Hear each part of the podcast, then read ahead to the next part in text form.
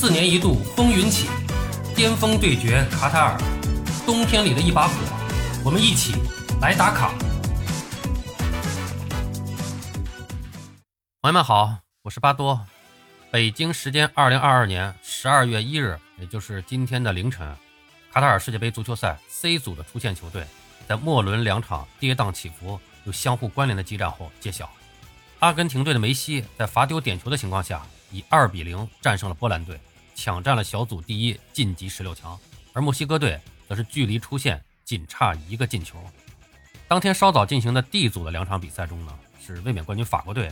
全替补出战，然后零比一呢是不敌突尼斯队，但是呢也没有妨碍他们以小组第一出线啊。法国队在十六强赛呢将对阵波兰队，阿根廷队的十六强赛对手呢将是澳大利亚队。那么后者呢是一比零力克了欧洲杯四强丹麦队，守住了小组第二的位置，晋级十六强。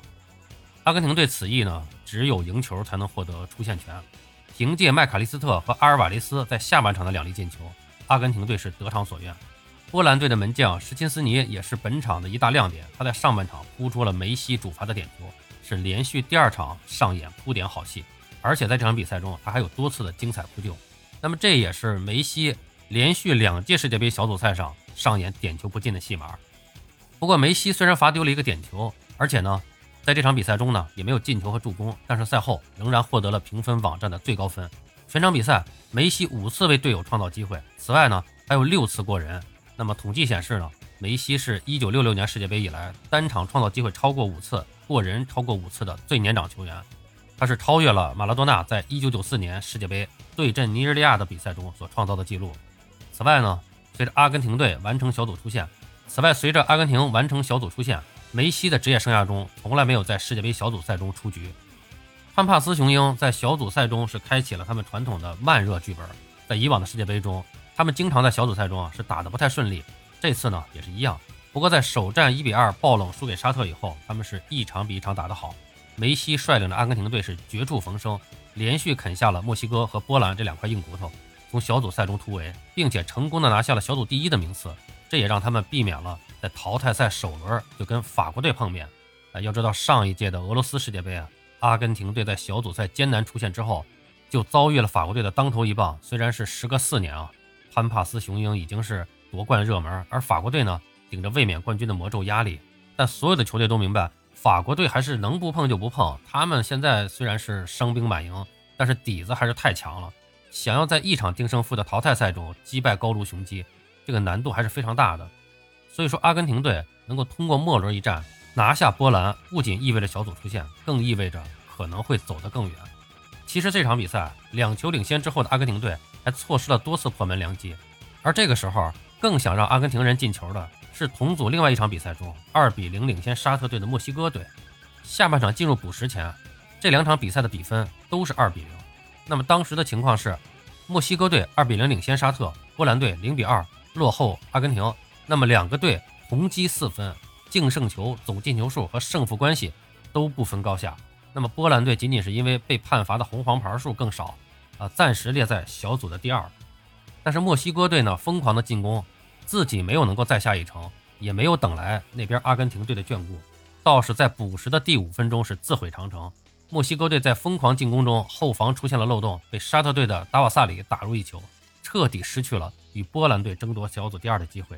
呃，应该说这是一场非常遗憾的二比一啊。虽然分出了胜负，但对阵双方是双双被淘汰出局。墨西哥队的胜利显得尴尬无比，不但没有出现，而且把执行多年的墨西哥定律也给打破了。球迷们曾经给世界杯总结了四大定律，就是卫冕冠军小组赛出局，东道主首战不败，墨西哥晋级十六强。墨西哥首个对手出局，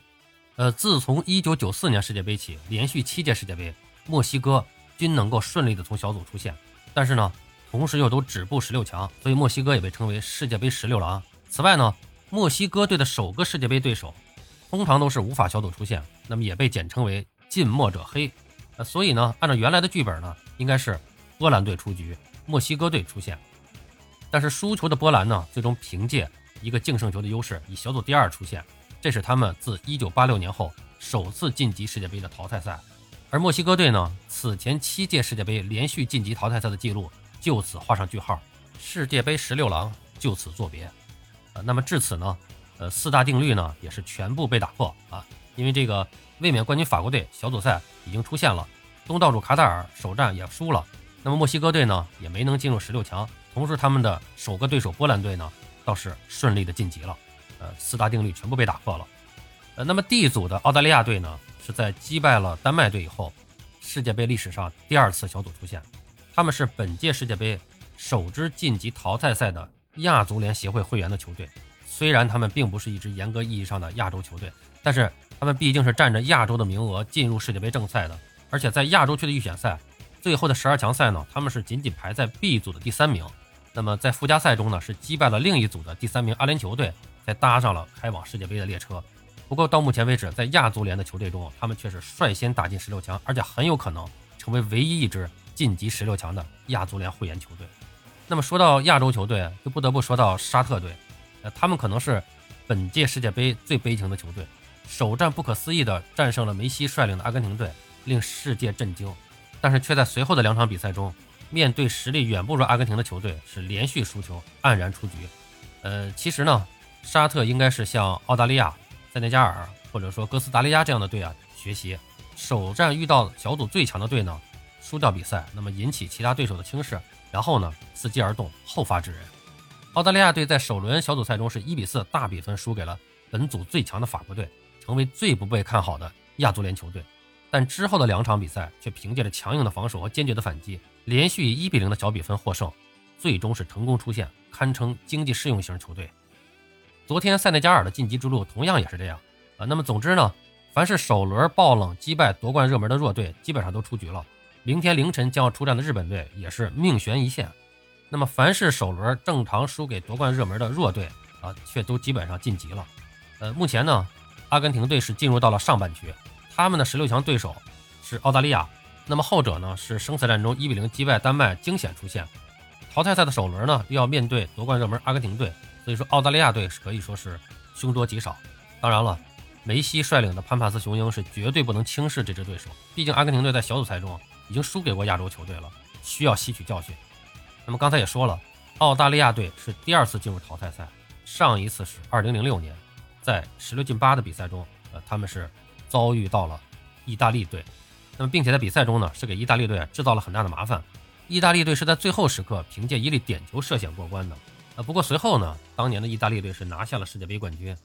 那么阿根廷队能否复刻当年意大利队的运程吗？如果阿根廷队再进一步，八强战的对手将是荷兰和美国之间的胜者。橙衣军团在小组赛中呢，没有遇到太大的障碍，势头正盛，而且打的是非常的稳健。估计呢，击败美国队应该是问题不大。而在下半区，卫冕冠军法国队对阵波兰，而青春风暴英格兰是挑战塞内加尔。不出意外的话，英格兰和法国呢，也是会大概率的会师在四分之一决赛。那么所以说呢，世界杯到现在啊，剧本的走势基本上还是在外界的预期之中的。强队虽然有波折，但还是顺利的突围了，并且没有提前在淘汰赛中遭遇。